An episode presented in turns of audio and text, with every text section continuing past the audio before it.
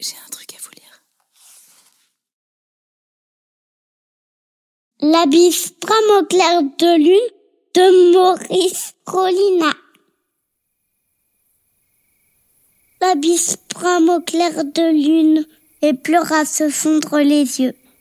Son petit fond délicieux a disparu dans la nuit brune pour raconter son infortune à la forêt de ses aïeux. L'abysse au clair de lune et pleura se fondre les yeux. Mais aucune réponse, aucune, à ces longs appels anxieux et le cou tendu vers les cieux, folle d'amour et de rancune, l'abysse brame au clair de lune